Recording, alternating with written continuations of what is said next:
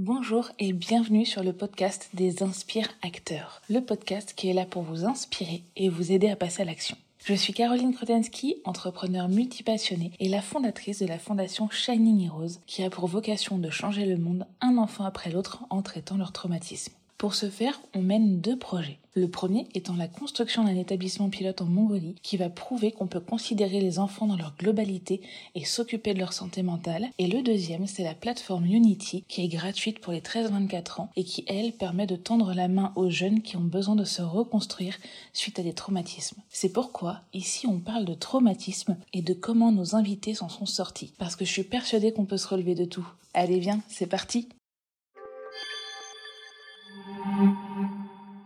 Aujourd'hui, on reçoit Naïma. Alors Naïma, c'est une de mes patientes et je ne vais pas dire son nom parce que c'est une femme qui a un parcours très inspirant, qui a vécu beaucoup de choses qui, je pense, peuvent aussi euh, vous aider et qui a aussi un poste à très haute responsabilité. Donc pour euh, la protéger elle et pour euh, que l'interview soit vraiment intéressante, on va rester dans l'anonymat pour que ça soit plus simple pour tout le monde. Voilà.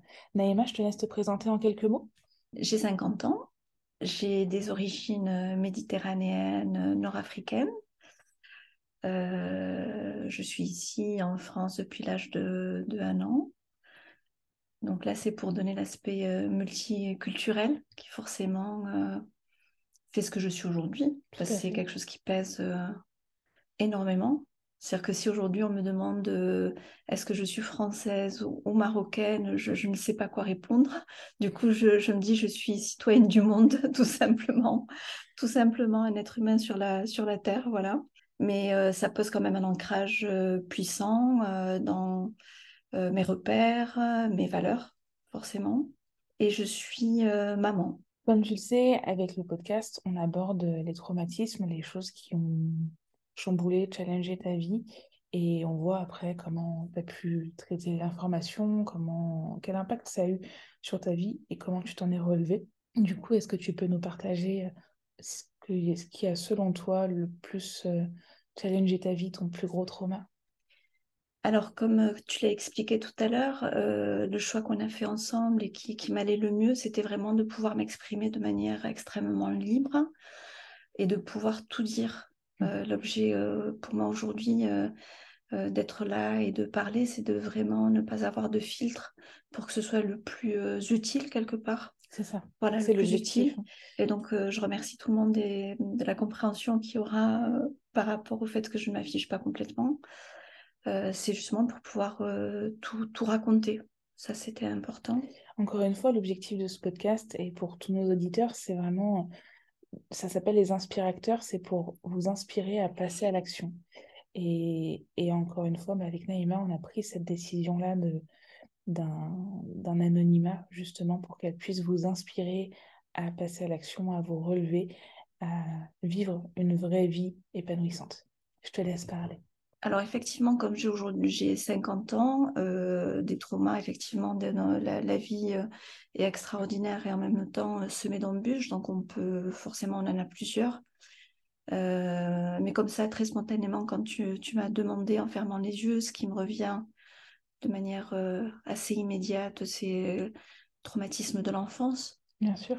Voilà, donc parce que finalement, c'est là où on est en construction et c'est là où on est le plus fragile on peut le moins se défendre.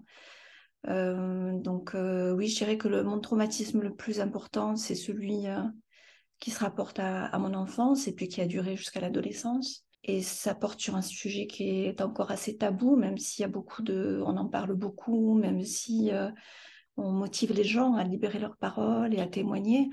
Mais c'est celui de l'inceste et de la violence que l'on subit quand on est enfant.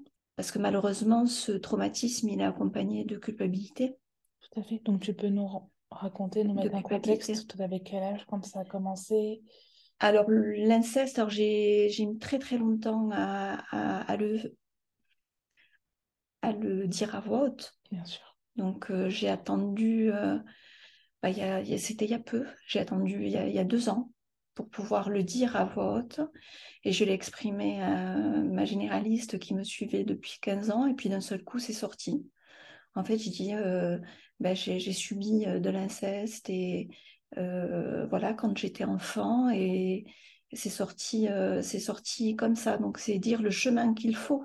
Parce que quand on commence à le subir, moi, mes, souvenirs, c'est de, depuis ma toute, toute petite enfance. Donc, ça remonte, je dirais, à, à 4 ans, 3 ans et demi, 4 ans. Et c'est quelque chose que j'ai subi et vécu jusqu'à l'adolescence, jusqu'à l'âge de 14 ans. Et, et, se dire que on arrive à le, à le dire à voix haute à l'âge de presque 50 ans, ça, ça dit beaucoup aussi. En fait. Sur la souffrance, sur, euh, sur, la culpabilité. Et la honte. La honte qui, est, euh, qui va avec. La honte qui va avec. Parce que quand. Euh, alors, déjà, quand on est enfant, on, on le subit, on sent qu'on ne comprend pas. Donc, potentiellement, on peut se dire, comme on est en, en phase de découverte de la vie, d'apprentissage, de se dire que c'est normal, entre guillemets. Mmh. Et en même temps, malgré tout, euh, on a une notion qu'il ne faut pas en parler, que c'est, un sujet qu'il ne faut pas aborder. Donc inconsciemment, on sent qu'il y a quelque chose qui n'est pas normal. Euh, après, pour beaucoup de personnes aussi, on va appeler le prédateur, la personne qui, mmh. commet l'acte, souvent parle à, sa victime et lui dit surtout tu dis rien, surtout quand c'est des enfants, des petits enfants, 4 ans c'est quand même très très jeune. Euh, est-ce que toi, tu as vécu ça? Est-ce qu'il y a eu une mise sous silence, un peu euh, un chantage qui a été fait euh, Alors, le... c'est un peu particulier, puisqu'en fait, tu vois, le, premier souvenir que j'ai de, de, ça, du moment où ça s'est passé, je pense que je dois avoir 4 ans, et j'en ai parlé. Parce qu'effectivement, je sentais qu'il y avait quelque chose qui n'était pas normal. J'en ai parlé à ma maman. D'accord et, j'ai été punie. D'accord. J'ai été punie. Et euh, je me souviens même qu'il y a. C'est des souvenirs que j'avais euh, balayés, donc qui remontent aussi euh, petit à petit. Et j'ai souvenir, c'est une, image qui va apparaître violente parce qu'elle l'est. j'ai souvenir de, ma maman qui m'aimait profondément pourtant, euh, qui, euh, qui euh, prend une allumette et qui me montre donc ma partie intime et qui me dit il faut pas toucher, c'est pas bien, c'est et donc d'un moment où finalement c'est moi qui ai été punie, c'est moi qui ai payé alors que donc j'en ai parlé et, et après je n'en ai plus parlé. T'avais peur? Ben, j'ai senti qu'il fallait pas, qu'il fallait pas que j'en parle. Et après, c'est inscrit, donc j'étais euh, une enfant de 4 ans, euh, mais après, c'est installé euh, au même, en parallèle de cette agression physique, sexuelle, de ces attouchements, c'est installé une relation de violence où j'étais battue. Donc, donc la parole, là, elle est verrouillée, en fait, on peut pas, on peut pas parler. Parce qu'en en fait, on, on grandit avec la peur et la terreur euh, chevillent au ventre, quoi, au ventre. On vit avec la peur, euh, une peur viscérale qui est, qui est là. Et toi, en tant que petite fille, qu'est-ce qui se passe à ce moment-là dans ta tête? Du coup, tu es juste. Euh, quand ta maman ne comprend pas, je pense que c'est intéressant parce que malheureusement, il y a, beaucoup de parents qui ne croient pas. et même sur des, enfants un peu plus grands, des adolescents, ou des jeunes adultes qui ne, qui ne croient pas. Et qu'est-ce que tu as ressenti, toi? Qu'est-ce que tu as vécu? C'était du rejet, de l'abandon, de la trahison? C'était quoi? Alors sur ce moment-là, je, je, suis vraiment enfant, donc cette image me revient, où il y a une incompréhension totale. Mais après, euh, ce que j'en retiens, je pense que euh, les adultes ne croient pas, parce qu'en fait, quand on, si on commence à parler, c'est une famille entière qui explose. Les conséquences sont euh, effroyables et pour, euh, pour un grand nombre. Donc, quelque part, même si c'est de manière inconsciente, voulue ou non, peut-être qu'on préfère sacrifier, entre guillemets, une personne plutôt que tout un clan et toute une, toute une famille. Il y a des conséquences qui, derrière, sont, sont, sont, terribles. Hein. Alors, ça, tu vois, je le comprends, mais qu'à moitié. Je comprends qu'il peut y avoir justement ces conséquences très, très lourdes. Mais je reste persuadée qu'on peut faire les choses, qu'on peut agir avec discrétion pour au moins protéger l'enfant qui, qui, subit, euh, qui subit l'inceste parce que c'est tellement violent, c'est tellement grave et les conséquences sur le, court, moyen et long terme sont tellement importantes que je reste persuadée en fait qu'on peut, qu'on peut faire les choses si jamais il y a des parents qui, nous, qui nous écoutent, qui ont des enfants qui ont vécu ça, qui ont des fratries. Euh, voilà, ça. Je sais pas si tu peux mettre un peu plus de contexte ou pas, ou si tu le veux pas, euh, par rapport aux prédateurs. Euh, bah, souvent, je pense que statistiquement, aujourd'hui, on le sait, les prédateurs, ils sont dans le cercle familial. Oui, non, mais dans le tien. Et donc, dans le mien, c'était le, le, frère aîné. Et, et, très souvent, justement, ça peut pas briser des, fratries. J'en ai eu très très peu dans mes patients, mais j'en ai eu quelques-uns. Euh, justement, on avait un, adolescent euh, qui était dans, la pleine découverte de son corps, de sa sexualité, et qui avait une, petite sœur bien plus jeune. Et, et, et voilà, il s'est passé ce qui s'est passé, et ça s'est passé à plusieurs reprises. Et euh, je pense qu'au lieu de faire voler justement la famille en éclats, il y a un premier mal-être. je ne suis pas en train de trouver des excuses, hein, encore une fois, mais il y a un premier mal-être à aller solutionner chez la personne qui fait subir ça. Euh, et il y a aussi une considération à prendre sur la personne qui l'a vécu pour pouvoir euh, l'aider à s'en sortir, à se, à se relever de ça et surtout à ce qu'elle ait confiance en elle et en sa parole. Parce que du coup, avec ce que tu viens de me dire, euh, ça me fait penser à plein de fois où je t'ai vu où tu me disais non, mais moi j'ai pas confiance en ce que je dis et tout ça. Et en fait, je me dis, il y a peut-être un, un parallèle entre euh, ça où t'as pas, on t'a pas cru. Alors pourquoi maintenant tu parlerais? Je sais pas, mais c'est la première fois que je m'en rends compte justement. Alors il faut aussi dire que j'ai un problème de... Là, je suis au maximum quasiment de, ma voix. ma voix, j'ai un petit filet de voix. Et, effectivement, potentiellement, je pense à travers le chemin que j'ai fait pour comprendre des choses et me comprendre moi et trouver des solutions. Effectivement, je pense que ce, blocage ou cette, déficience au niveau de la voix et, et, aussi certaines choses que j'ai faites quand euh, j'étais sous hypnose euh, complète où je suis en train de m'auto-étrangler ça, définit que j'ai vraiment une problématique au niveau de la gorge et ça, ça, peut euh, effectivement s'expliquer par le fait qu'il y a beaucoup de choses que je n'ai pas dites, oui. Que je n'ai pas dites. Après, le fait que moi, je n'ai pas, euh, comme j'ai grandi après dans de la violence et dans la peur de représailles, je subissais de la violence alors que je parlais pas. Donc, imaginez si, si je parlais. Mmh. Effectivement, le verrou, la porte s'est refermée sur moi euh, de manière euh, très, très, très, très rapidement. Donc, je pense que derrière, euh, alors j'avais un, papa, j'ai eu beaucoup d'amour. Ça, bon, par contre, c'est vrai, j'ai eu énormément d'amour de mes parents. une maman, une maman qui, qui, qui n'a pas voulu voir, je pense, qui n'a pas, qui n'a pas voulu voir, qui s'est mis des œillères pour ne pas voir et qui surprotégeait ce premier fils qu'elle a du lait. Mmh. Donc c'est un mix des deux aussi, alors qu'elle m'a, elle m'adorait. Et un papa qui n'était pas, euh, qui était plein d'amour, mais finalement, il y a très peu de temps, je me suis rendu compte qu'enfant, il était absent. Il était très peu là. Il était là pour euh, très peu présent, mais très peu présent dans l'éducation. Euh, c'était un papa câlin, qui était rassurant quand il était là, mais qui était peu présent.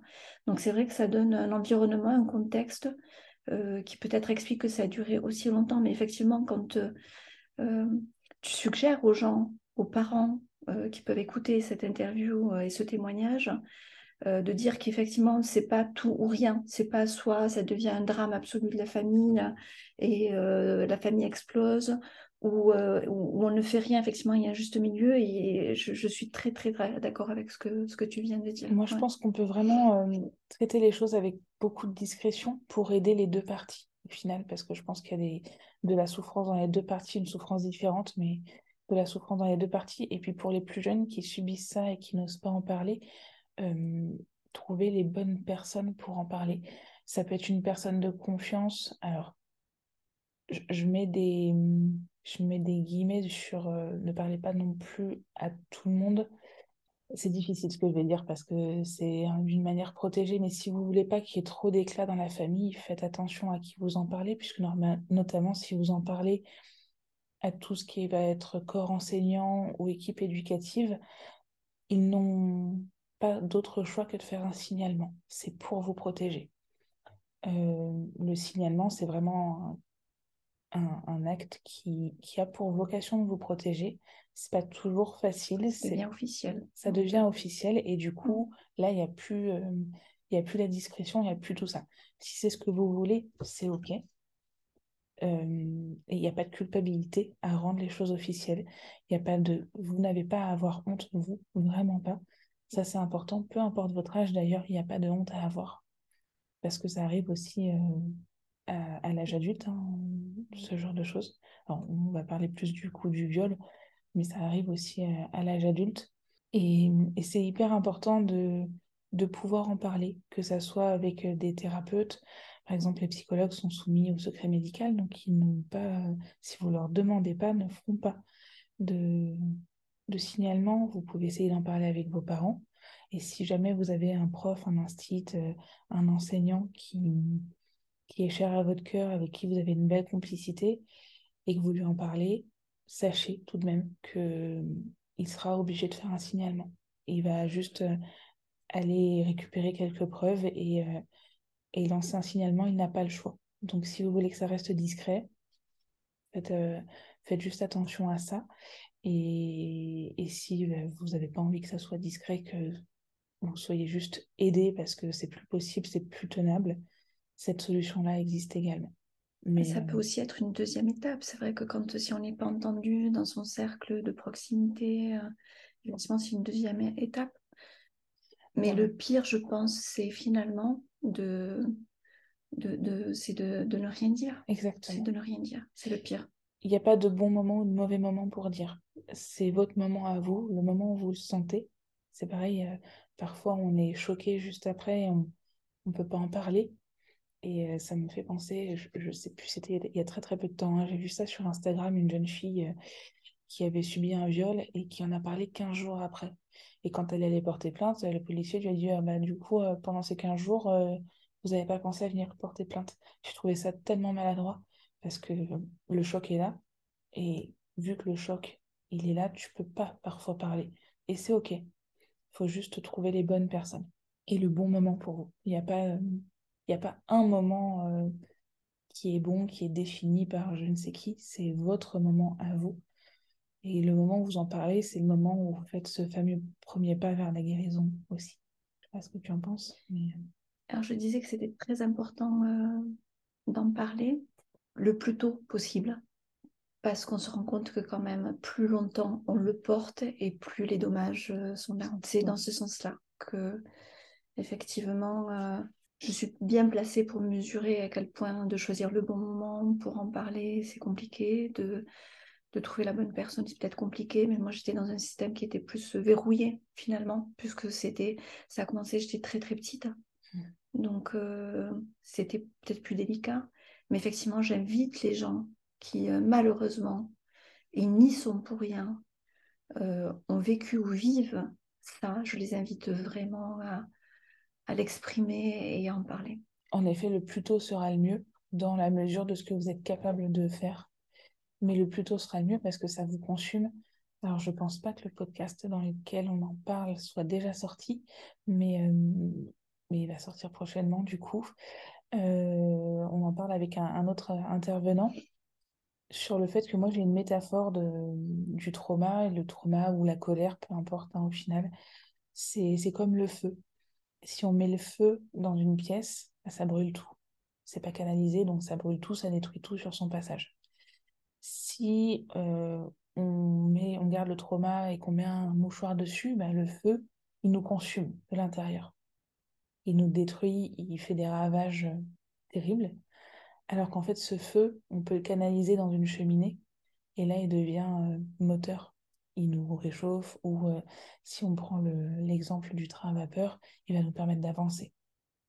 Et je pense que c'est important de justement d'aller traiter tous ces traumas justement pour pas que ça vous détruise vous ou votre environnement parce que vous êtes hyper important et vraiment vous avez de la valeur, vous avez votre singularité elle est importante, elle est inestimable et ne laissez personne ni aucun traumatisme vous retirer ça. En fait, ma réaction à moi, ça a été la suivante, c'est de me dire, je n'ai pas oublié, j'avais pas de déni, je n'avais pas occulté ça. J'étais très très très consciente, euh, et puis ça a duré tellement longtemps jusqu'à l'adolescence que j'étais très consciente de, de ce que j'avais vécu. Donc j'ai n'ai pas mis un mouchoir pour, pour le cacher, j'ai pas fait de déni, mais en, en, revanche ma réaction, ça a été de me dire, tu as tellement souffert vraiment, qu'il est hors de question que tu en souffres encore. Je me dis, tu vas pas avoir une double peine quand même. C'est assez une fois suffit. Donc j'ai mené quelque part une vie en parallèle où je savais que c'était là, mais je ne voulais pas lui donner l'importance que ça avait pu avoir et je ne voulais pas que ça empiète euh, sur tout mon chemin de vie et tout ce que j'avais à faire et je voulais pas la double peine en fait. Je voulais pas ça. Et avec le recul, peut-être c'est aussi ça qui peut intéresser, euh, parce qu'aujourd'hui j'ai 50 ans et je peux mesurer l'impact de ce que ça peut avoir de réagir comme ça. Là où c'est intéressant chez toi, c'est qu'on parle souvent, là, on a eu beaucoup d'intervenants, en tout cas, peut-être pas par rapport au moment où l'interview sort, mais on a eu beaucoup d'intervenants qui ont traité leur traumatisme très rapidement. Et toi, pour le coup, tu as attendu. Tu as attendu longtemps. Et c'est aussi pour ça que je voulais que Naïma intervienne, parce que vous allez voir à quel point ça peut faire des dommages et corporels et dans la vie, et euh, psychologiquement parlant, à quel point en fait ça peut vous toucher si vous ne faites rien. Et comme je le dis et je le répète très très régulièrement, le prix à payer de ne pas traiter un traumatisme est beaucoup plus cher que celui à payer pour le traiter. Je te laisse du coup expliquer toi ce qui s'est passé dans ta vie derrière, comment tu t'es construite, comment tu as géré tout ça. Donc j'ai avancé comme si de rien n'était, tout en sachant euh, pertinemment euh, bah, ce que j'avais vécu. Et, j'ai avancé euh, en revanche pour d'autres raisons que ce traumatisme, hein, pour des raisons qui sont liées à mes origines sociales, à, à la place que dans mon, ma communauté on a pu avant. Hein. Aujourd'hui, les temps ont changé et c'est bien heureux. Euh, la place qu'on a pu accorder euh, à, l'éducation, au fait d'être une fille, la différence entre un garçon et une fille. Euh, comme je l'ai dit tout à l'heure, j'ai été entourée de beaucoup d'amour de la, part de mes, mes deux parents. Énormément d'amour. J'étais la petite dernière, donc j'étais vraiment extrême, je leur étais très précieuse, mais en même temps, c'est des gens qui n'étaient pas euh, focus sur euh, euh, les devoirs, le suivi scolaire, qui laissaient ça un tout petit peu, il fallait que ça se, passe naturellement, et puis ils n'étaient pas armés forcément pour, pour m'accompagner. Donc, je, je, me suis retrouvée à devoir travailler très très vite à l'âge de, 17 ans, non pas parce que mes résultats scolaires n'étaient pas bons, mais parce que financièrement, il fallait que, ça suive. Et à ce moment-là, je n'avais pas mes parents à côté de moi, pour des raisons euh, que je ne vais pas trop euh, développer là, parce qu'elles ne sont pas intéressantes. Et donc, je me retrouve à 17 ans euh, avec peu de bagages, je dirais, de, de, connaissances de fonctionnement social, parce que j'ai vécu très, très protégée, avec, dans un espace très cloisonné. Euh, pas beaucoup, pas de perspective euh, d'études poussées, euh, avec un, problème d'insécurité très important puisque j'ai grandi dans la peur, vraiment. Donc ça, par contre, ça a vraiment développé un sentiment d'insécurité absolue que j'ai traîné très très très très très très très et jusqu'encore. C'est quelque chose que j'essaie de sur laquelle j'essaie de, de, me guérir. Et je pense que c'est aussi ce qui t'a permis de gravir tous ces échelons. Parce que, encore une fois, on enfin, je me répète sur certaines choses, mais il y a toujours autant d'avantages que d'inconvénients dans chaque trauma. Et chaque trauma va déployer des forces également, des talents, des compétences, des valeurs, des qualités. Et tout ça, c'est le, bon côté du trauma. Alors, je dis pas qu'il faut être traumatisé pour avoir tout ça. Je dis juste que le trauma, c'est pas que horrible. Il y a aussi une partie de, de renforcement de vous que vous avez quand vous décidez en tout cas de, de prendre le parti de vous en sortir. Parce qu'il y a deux, choix. Hein. Quand tu as été traumatisé, soit tu prends le parti de t'en sortir, soit tu te laisses euh, sombrer. Oui. Donc, euh, quand vous prenez le parti de vous en sortir, il y a quand même beaucoup de valeurs, de qualités, de disciplines qui sont présentes. Alors, je ne sais pas si c'est une histoire de, de, karma, entre guillemets, ou de, ou de chemin de vie. Mais en fait, moi, quand je regarde en arrière, la vie, elle m'a donné le pire, elle m'a donné le meilleur. Toi qui connais... Alors, moi, je ne suis pas d'accord avec ça parce que ça voudrait dire que tu avais un karma à 4 ans et je suis pas d'accord. Alors, je sais pas, je dis juste mon chemin de vie. Si j'ai à décrire, j'ai eu des traumatismes et tu bon, je l'en parle. Comme je disais tout à l'heure, j'arrive à 50 ans, donc euh, la vie, elle, a, c'est pas un long fleuve tranquille. Il y a eu d'autres choses qui ont été très traumatisantes dans ma vie. Mais en même temps, alors est-ce que c'était cette envie euh, absolue d'exister, cette envie dévorante de, de vivre et de, d'aller chercher des choses et d'exister? C'est moi, quand j'ai démarré, je voulais exister exister. Est-ce que c'est ça qui a fait que j'ai eu cet équilibre? Parce que en fait, c'est comme si là tu, tu mettais l'équilibre sur un coup de chance, alors que pour moi, c'est ton travail qui a défini tout ça. Et c'est pas de la chance, tu es allé te le chercher.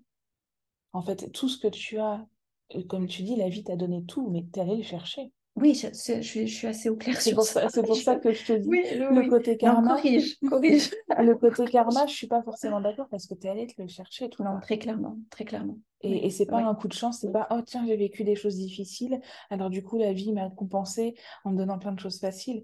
Non, toutes les belles choses que tu as eues dans ta vie, tu allé la chercher à la sueur de ton front. Moi, je connais bien ta vie, on peut pas tout dire, mais non, non, après, oui, effectivement. Euh, après, je trouve assez joli de se dire, effectivement, la vie, des fois, elle nous amène des choses euh, difficiles et de se dire euh, qu'elle va, qu'elle va forcément nous amener des belles choses après. Ou aussi en même temps.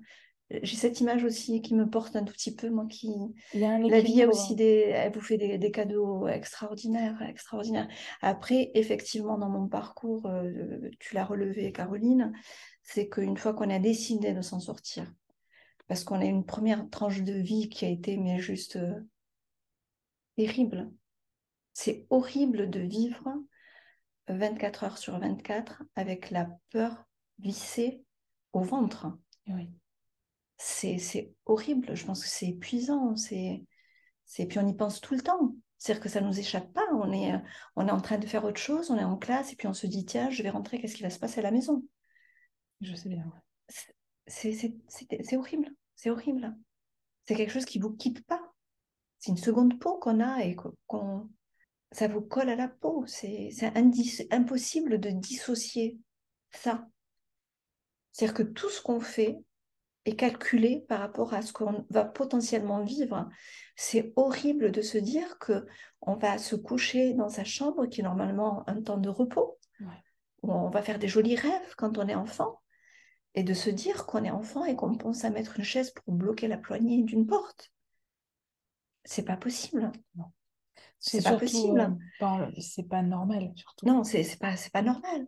Donc, effectivement, moi, ça, ça, ça, a développé quelque chose chez moi de, où je me suis dit, euh, euh, la vie, c'est autre chose. Et effectivement, de par même mes codes, mon éducation, j'ai abattu des, des, frontières et des murs euh, euh, et des parce qu'il y a des codes d'éducation en fait on, la fille euh, voilà on vous explique tout, tout ce qu'on peut pas faire et rien de ce qu'on peut faire. Et moi j'ai décidé que dans ma vie la vie c'était pas ça.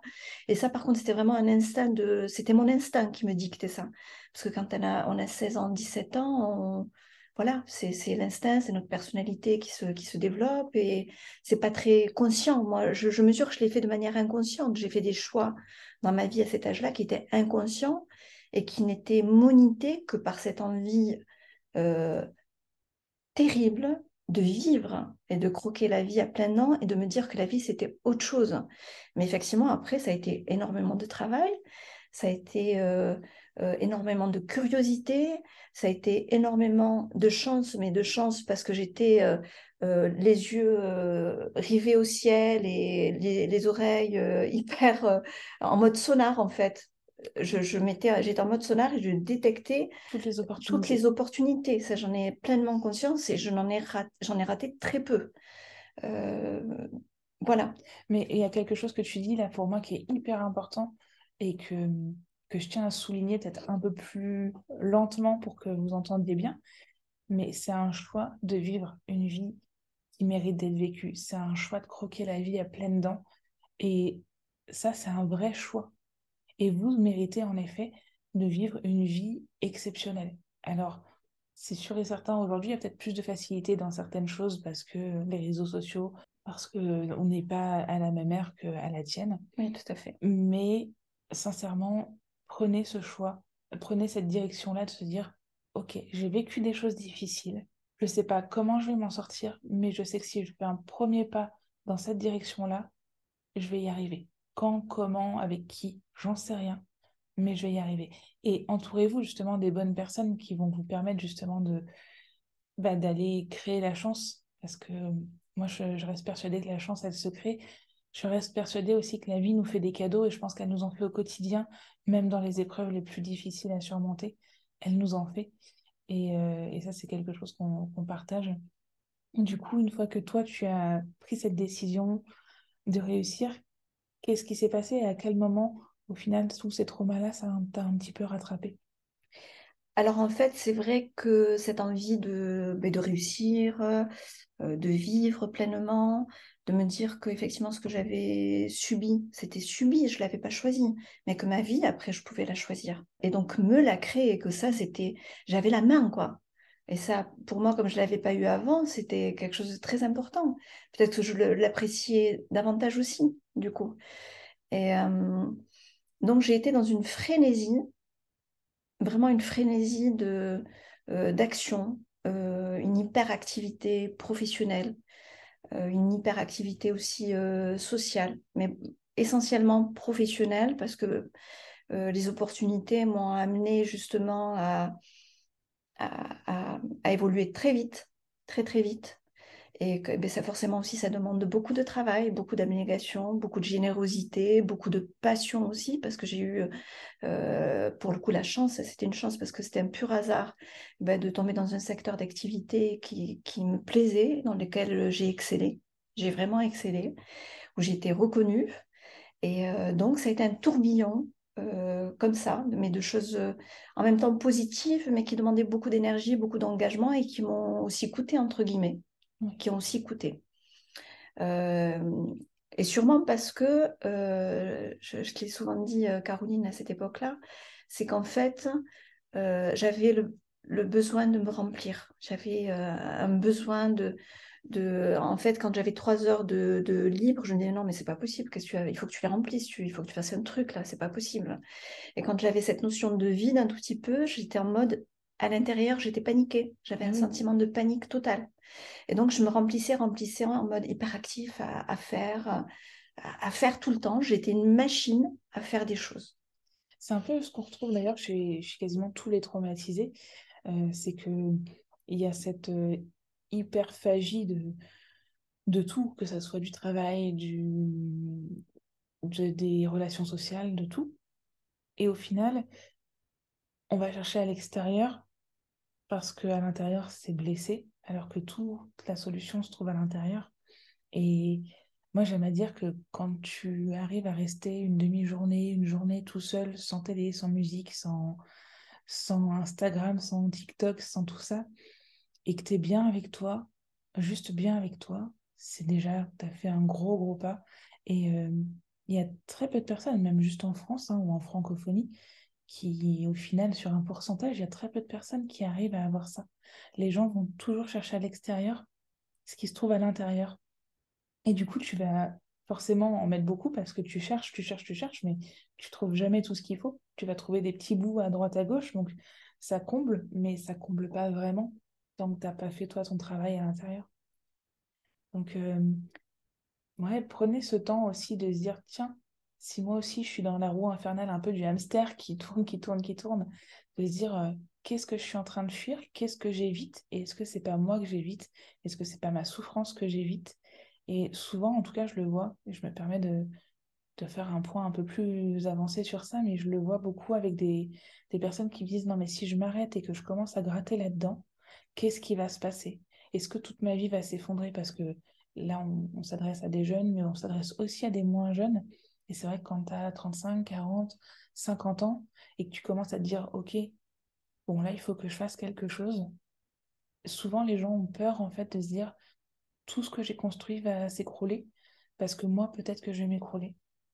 Et c'est pas le cas. Les gens ne s'écroulent pas parce que c'est bien fait. En tout cas, j'ose espérer que la plupart des thérapeutes euh, ont une bonne éthique. C'est bien fait et on travaille les choses pas d'un seul coup, on les travaille petit peu par petit peu, ce qui permet de se reconstruire au fur et à mesure. Et, euh, du coup, n'ayez pas peur de, de vous recentrer sur vous, de regarder à l'intérieur de vous, même si c'est le chaos, parce que c'est le début d'un renouveau aussi et de plus de légèreté, de encore plus de vie. T'en penses quoi, toi? Alors, c'est vrai que je parle de ce que j'ai vécu, forcément. Et comme je disais précédemment, j'étais devenue une machine à faire des choses. Une machine à responsabilité, donc que ce soit pro ou dans l'environnement familial, donc devenir un pilier euh, à un tout. Malion même. Hein. voilà, sur, euh, sur tous les environnements, euh, que ce soit professionnel, personnel, familial, être un pilier. Et finalement, on ne se donne pas le droit à un moment de faiblesse. Parce qu'on est fort. On est identifié comme tel. Mhm.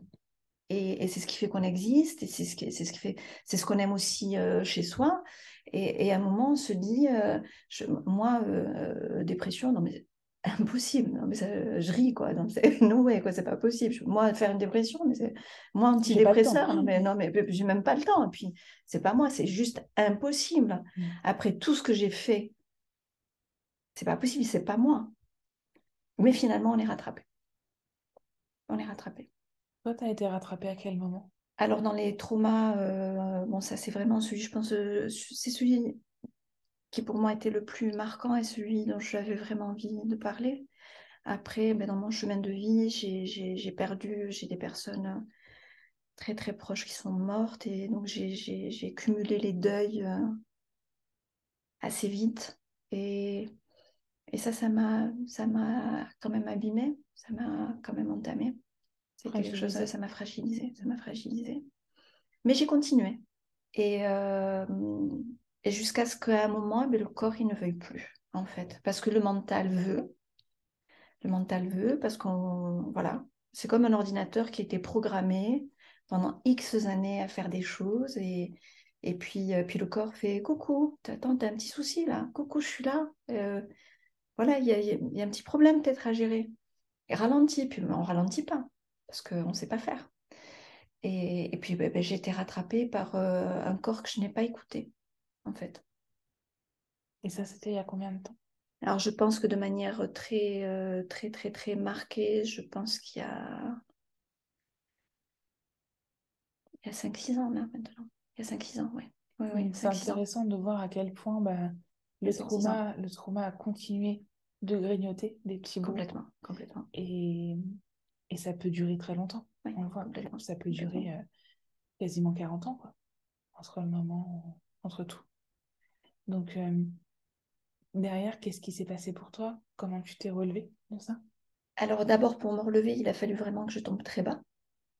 Très, très, très, très, très, très bas. Et que je n'ai plus le choix, en fait. Si ce n'est de celui de me dire Attends, est-ce que, est-ce que tu. Est-ce que tu. Qu'est-ce que tu veux que soit ta vie maintenant? Quelle Voilà. Qu'est-ce que tu. Comment tu envisages ta vie après, quelle solution tu as déjà pour te sortir de ça, de ce tunnel noir? Quelle solution tu as? Et, euh, du coup, ben, c'est à partir, euh, de, là où euh, ben, j'ai cherché à rencontrer des gens. Qui, en fait, j'ai quasiment développé, enfin mis en place le fonctionnement que j'avais développé pour réussir. En fait, ça m'a été utile aussi. C'est-à-dire que j'étais euh, en mode sonar et de me dire, euh, d'ailleurs c'est à ce moment-là qu'on s'est rencontrés, c'est ça? Donc la première chose que mon sonar a détecté, ça a été Caroline. Donc c'est extraordinaire. Euh, surtout que ces années après, on, est encore, voilà, on se voit encore. C'est une de mes plus belles rencontres d'ailleurs. Et donc, j'ai développé ce sonar et cette curiosité, cette attention à me dire, bon, ok, tu as telle problématique, quelles sont euh, tes options? Qu'est-ce que tu vas pouvoir faire? Qu'est-ce que tu peux mettre en œuvre pour, euh, euh, pour t'en sortir, avoir des résultats? Et, après, ce qui a été pour moi difficile, c'est moi qui prenais pas le temps, qui était tout le temps voilà, à 200 à l'heure. Ben là, c'est en fait qu'il faut prendre du temps. Ça, ça a été un des points au début qui, qui m'a fallu mettre en place, me dire attends, déjà tu respires, apprends à respirer parce qu'en fait, non, non, non, non, effectivement. Je ne savais pas respirer. Je ne savais pas. Merci, elle fait la tête. non, non, non, tu ne respirais pas. Non, effectivement, euh, en amont, j'étais tout le temps, mais vraiment physiquement en apnée. C'est-à-dire que je démarrais ma journée et j'étais en apnée avec un, bloc euh, au niveau du, plexus et que je portais toute la journée, j'étais en apnée. Moi, j'ai une question euh, peut-être un peu difficile à te poser, mais tout à l'heure, tu disais que tu as voulu croquer la vie à pleines dents, être en vie, exister. Et est-ce qu'avec le recul, tu as un sentiment qu'au final, tu étais en survie? Ou est-ce que tu pensais vraiment que tu vivais? J'étais plus en mode survie. Oui. Ça, c'est important parce que. Ouais, j'étais plus en mode survie. Parce que parfois, on pense que faire, justement, c'est exister, c'est vivre, et qu'en fait, euh, c'est pas forcément le cas. C'est pas parce que vous faites plein, plein de choses, parce que vous existez, parce que vous êtes quelqu'un, que vous avez plein de responsabilités, tant familiales que professionnelles, que vous êtes en vie il y a, il y a une fracture un peu à l'intérieur de soi. Et tant que cette fracture, elle n'est pas consolidée, en fait, on est en survie tout le temps et vous méritez mieux que ça. Vraiment. C'est difficile. Hein. Mmh. Oui, en fait, parce qu'on quand on voit mon parcours euh, avec plein de paillettes, plein de... En plus, je suis dans un secteur hyper glamour, hyper... Euh, voilà. Et j'ai un très, très, très beau parcours. Très, très beau parcours.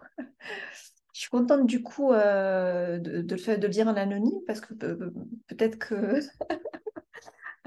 avec mon intitulé, mon nom, etc., je ne dirais pas de, euh, avec autant de... Sans fausse modestie comme ça. là.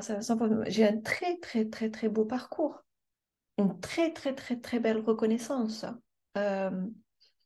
Euh, comme ça de l'extérieur, on peut dire que j'ai une vie mais extraordinaire, où j'ai été très gâtée, et c'est vrai. Mais aujourd'hui, j'ai le constat que j'ai survécu. J'étais en mode survie. J'ai pris des belles choses, j'ai vécu des belles choses, mais j'ai été constamment en mode survie parce que j'avais ce profond sentiment d'insécurité euh, qui était là, qui ne me quittait pas, qui ne me quittait, qui ne m'a jamais quitté, avec le, avec que j'ai, évacué en partie et qui euh, et ça demande du temps. Ça demande du temps. Et c'est pour ça aussi que c'est important d'aller travailler ces traumas le plus rapidement possible, parce que bah, notamment là, toi, ça a commencé très petite. Du coup, ce sentiment d'insécurité, c'était ta norme. Et donc, tu ne sais évoluer que là-dedans. Parce que c'est terrible à dire, mais c'est euh, la normalité. Et tu te câbles, tu te formes, ton cerveau il est en pleine croissance et il dit ok, bah, la vie c'est ça. Donc il va aussi aller chercher des expériences derrière comme ça. Et plus vous vous libérez vite, et plus justement vous pouvez accéder à la vraie vie et sortir de ce côté survie, de ce côté euh, euh, apnée et, et hyperphagie où on enchaîne tout, tout, tout. Oui, parce qu'en fait, euh, la vie, elle peut être plus douce. Bien sûr. Et plus légère. Elle peut être plus douce, plus légère. Beaucoup, plus douce, plus, légère. Et puis, il y a une notion aussi, moi, après, qui, qui est importante, c'est que quand, euh, quand on est maman mmh. ou papa, il y a la notion de ce qu'on transmet. Et je me suis rendu compte que j'avais transmis mon insécurité, mes peurs à ma fille. Oui que tu connais. Bien sûr. Voilà, donc, euh, donc effectivement, plus vite on les gère, plus, plus vite vous vous sentirez en accord avec vous-même, en phase avec euh, la vie. Euh, et, et moins les répercussions seront importantes après.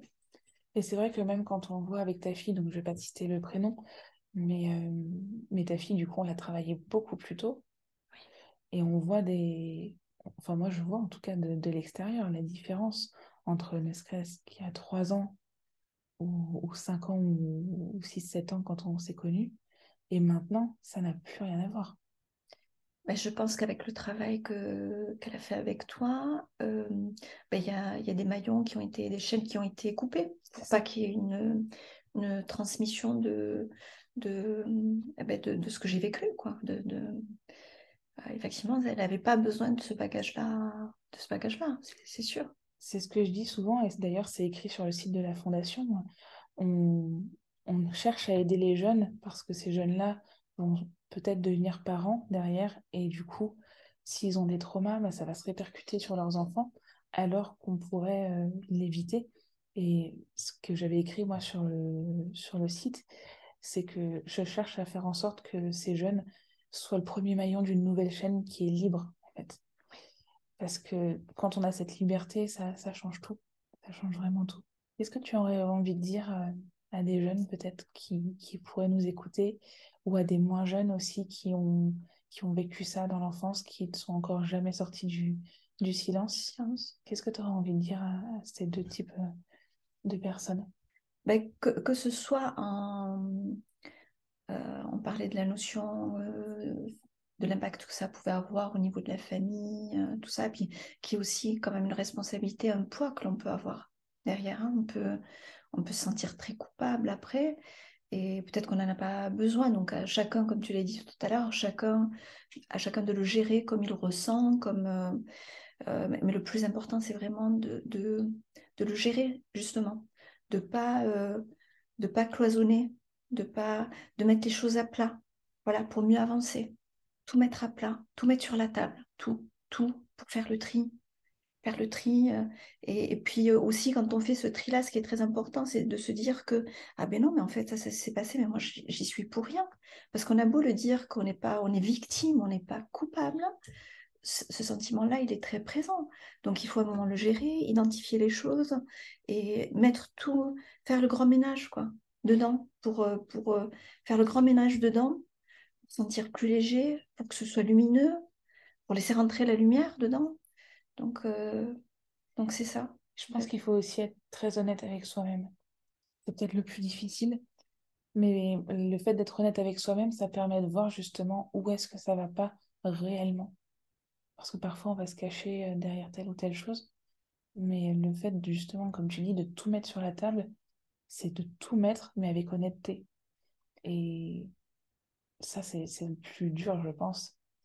Alors, c'est vrai que moi, quand j'ai commencé à avoir des difficultés, quand j'ai commencé à sombrer, euh, je ne voulais, il était hors des questions pour moi de me trouver des excuses.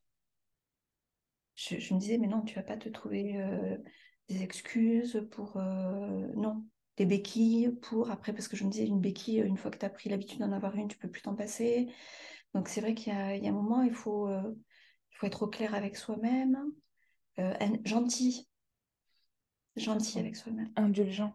Gentil. Et tolérant. Gentil et parce que je sais pas j'ai peu échangé avec des personnes qui avaient le même expérience que la mienne, mais euh, je pense qu'il y a souvent, il peut y avoir un moment où on se dit qu'on a suscité ça. Et surtout euh, quand on est en période euh, de préadolescence ou en période de découverte de son corps, de la sexualité, du plaisir, et on... la frontière, elle est compliquée entre oui, mais quand même à un moment, quand on m'a touché, j'ai eu des sensations. C'est terrible. C'est terrible, c'est terrible. Et ça, on se, on s'en veut. On s'en veut parce qu'on se dit, ben, finalement, euh, ben, t'es pas au clair, t'es pas, t'es, pas si, euh, comment je, je trouve pas. T'es pas vraiment contre au final. Oui. Mais il y a, y a tellement de choses qui, qui découlent de ça. J'ai un exercice qui est très simple là qu'on peut faire tous ensemble. Euh, si vous fermez les yeux, alors sauf si vous êtes en voiture, et que vous êtes au volant, ne fermez pas les yeux, mais si vous fermez les yeux et que vous pensez à un citron, un citron que vous coupez en deux, vous voyez, il est juteux, et maintenant vous mettez ce citron, vous pressez le jus dans votre bouche. Est-ce que vous arrivez à le sentir? Normalement, oui. Vous arrivez à avoir toutes les sensations du citron. Et ça, c'est ce qu'on appelle une réaction physiologique. Et forcément, quand on a une stimulation, même si elle n'est pas voulue, il y a une réaction physiologique. C'est normal. Et vous n'avez pas à culpabiliser de ça. C'est deux choses fondamentalement différentes. Votre tête et votre corps peuvent être contre ce qui se passe. La réaction physiologique hormonale, elle est là. Et c'est pas de votre faute. C'est le corps qui fonctionne comme ça. Alors c'est peut-être un, un sujet qu'on n'aborde pas, dont on parle peu. Ouais. Peut-être. C'est pour ça que je le dis là, parce que je l'ai expliqué ça à beaucoup de femmes et qui m'ont dit euh, Mais oui, c'est vrai, après coup. Parce qu'il y, a ce, il y a cette particularité-là aussi. Merci en tout cas, euh, Naïma, pour ce beau partage. je vais te poser Merci encore. infiniment à toi. Je vais te poser encore deux questions. La première question que je vais te poser, tu sais que j'aime beaucoup, beaucoup lire. Je sais que toi aussi, tu adores lire. Est-ce que tu as un livre qui t'a qui t'a permis euh, d'aller mieux ou qui t'a transformé? Alors un point, c'est de dire que, à quel point la lecture, ça a été quelque chose d'important dans ma vie. Euh, la lecture m'a permis de, n'ayant pas fait euh, poursuivre mes études, m'a permis de compenser beaucoup de choses. Aujourd'hui, je rédige des articles, je fais des choses, donc les mots ont beaucoup de... J'aime les mots, je les aime, et c'est grâce à ça. C'est grâce à ça. Et c'est quelque chose qui a été une fenêtre pour moi quand j'étais adolescente pour pouvoir m'évader. Donc les livres, pour moi, dans ma vie, c'est quelque chose. Donc tout à l'heure, quand tu disais être capable de rester sans Insta, sans euh, télévision, sans rien tout seul, on a le droit à un livre quand même, ou pas? Mais le, livre, le livre, tu prends encore la fuite un petit peu. Généralement, si tu lis un roman, ça dépend de ce que tu lis, tu vas rentrer dans l'histoire de dire tiens, je, suis, je vais me faire une rando tout seul, sans rien, et ça va en fait. Ou je vais au restaurant tout seul, et c'est ok, ça va, tout se passe bien. Ouais. Donc alors les, les, les, livres, dans, pour moi, dans ma vie, ça a été une fenêtre et une fuite, juste un voyage extraordinaire. Après, j'ai vraiment des, lectures très, très, très hétéroclites. Et puis, je n'étais pas encore dans la notion de développement personnel. Voilà, la lecture pour moi, c'est c'est un moment euh, euh, de détente, de, je suis plus dans cette notion-là, de culture aussi. Et euh, même comme ça, spontanément, et je pense que j'étonnerai pas beaucoup les, les gens qui nous écoutent, que je crois que c'est un livre culte pour beaucoup, beaucoup, beaucoup. donc je vais être très classique, pas très original pour le coup. C'est Le Petit Prince, parce qu'il me met plein de, de, paillettes dans les yeux parce qu'il m'aide à, regarder la vie différemment. La vie, la vie, la vie, euh, les gens, le ciel, un joli coucher de soleil, euh, euh, quand je lève la tête et que je regarde un, beau feuillage d'un arbre, enfin, voilà, une goutte d'eau sur une feuille. Voilà, il me permet de me, dire, mais attends, mais la vie, oh, mon Dieu, que c'est magique. Donc c'est ça. Ce serait celui-là. Ouais, c'est vrai que c'est un livre que j'aime beaucoup aussi. Et c'est un très beau livre, un très beau classique. Et c'est le premier livre que m'a offert mon amoureux. Ça d'autant plus sans le savoir, sans le savoir. Donc euh, super. Et je pose une dernière question en général pour pouvoir animer bah, ce podcast de la meilleure des manières et pouvoir servir le plus de monde possible.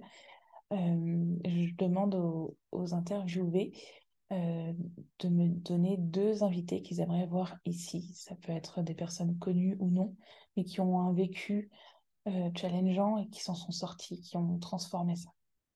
Tu aurais envie de voir qui, toi, idéalement, un homme, une femme Alors, euh, spontanément, je... enfin, avec un tout petit peu de réflexion, j'ai deux femmes qui me viennent en tête. Donc, euh, ce sera deux femmes. Ce sera deux femmes, mais juste pas pour leur personnalité, non pas pour leur sexe. pour le coup, vraiment. Euh, j'ai dans mes amis une, femme que je trouve remarquable par son parcours, parce que c'est Madame Solution. Madame. voilà, elle est lumineuse, elle a une gouaille euh, extraordinaire, donc elle peut faire très 16e et très euh, euh, poissonnière sur, les, sur le port de Marseille. Elle, est, elle, est, elle a une personnalité très haute en couleur, quoi. Elle, a une, capacité à s'adapter aux situations, aux gens qui est extraordinaire. Et je sais qu'elle a eu des choses qui étaient compliquées mmh. euh, à vivre, à traverser, des choses à relever, qu'elle a fait euh, avec, vraiment, qu'elle a fait avec. Je ne vais pas la nommer, euh, voilà, elle est extraordinaire. Et après, j'ai quelqu'un que, que j'affectionne particulièrement, que je ne connais pas, mais qu'on voit pas mal sur les médias, qui s'appelle Delphine Orvillard, qui est une des premières, voire la première femme euh, rabbin. Je trouve que on sait à quel point la communauté juive est quand même très dans les codes et assez fermée aussi, qu'on n'intègre pas facilement, que, qui est vraiment dans le respect de la tradition qu'il faut absolument maintenir qu'elle soit arrivée à faire ça, je trouve que c'est juste extraordinaire. Et puis elle l'a fait, et puis elle est reconnue par sa communauté aujourd'hui. Donc elle a, elle a pas juste fait, elle a fait envers et contre tout, mais aujourd'hui elle a réussi à, à, faire basculer une partie de, la communauté qui l'accepte totalement. Donc c'est euh, à la limite quand tu arrives à, te faire aimer, accepter par les gens qui te, qui te rejetaient le plus, je trouve ça Formidable. Formidable, formidable. Et je bois ses paroles, et puis elle a une vision, euh, même du coup, euh, elle a une dimension spirituelle euh, assez très présente, et, un regard sur la vie qui est très ouvert, qui est très pertinent. Donc c'est une femme que j'aime beaucoup écouter. Je vais essayer de la contacter et, et je ah, vraiment, mais j'adore. Mais là, tu sais, tu me dis, on va essayer. J'en ai des, J'en ai des frissons. C'est, euh, voilà, parcours euh, et femmes hors normes. Donc, euh, si, vous nous entendez, mais, vraiment, s'il vous plaît, venez nous parler. On va voir tout ça. Merci beaucoup, Naïma. Et à très bientôt. La vie est belle. Oui, la vie, est, belle. belle. Surtout, faut pas oublier ça, la vie est belle. Merci, Caroline. Merci pour votre écoute. J'espère que cet épisode vous aura apporté des pistes de réflexion et de passage à l'action. Moi, je vous dis à mardi prochain et en attendant, retrouvez-nous sur les réseaux. Nous sommes sur Instagram, TikTok, LinkedIn et Facebook.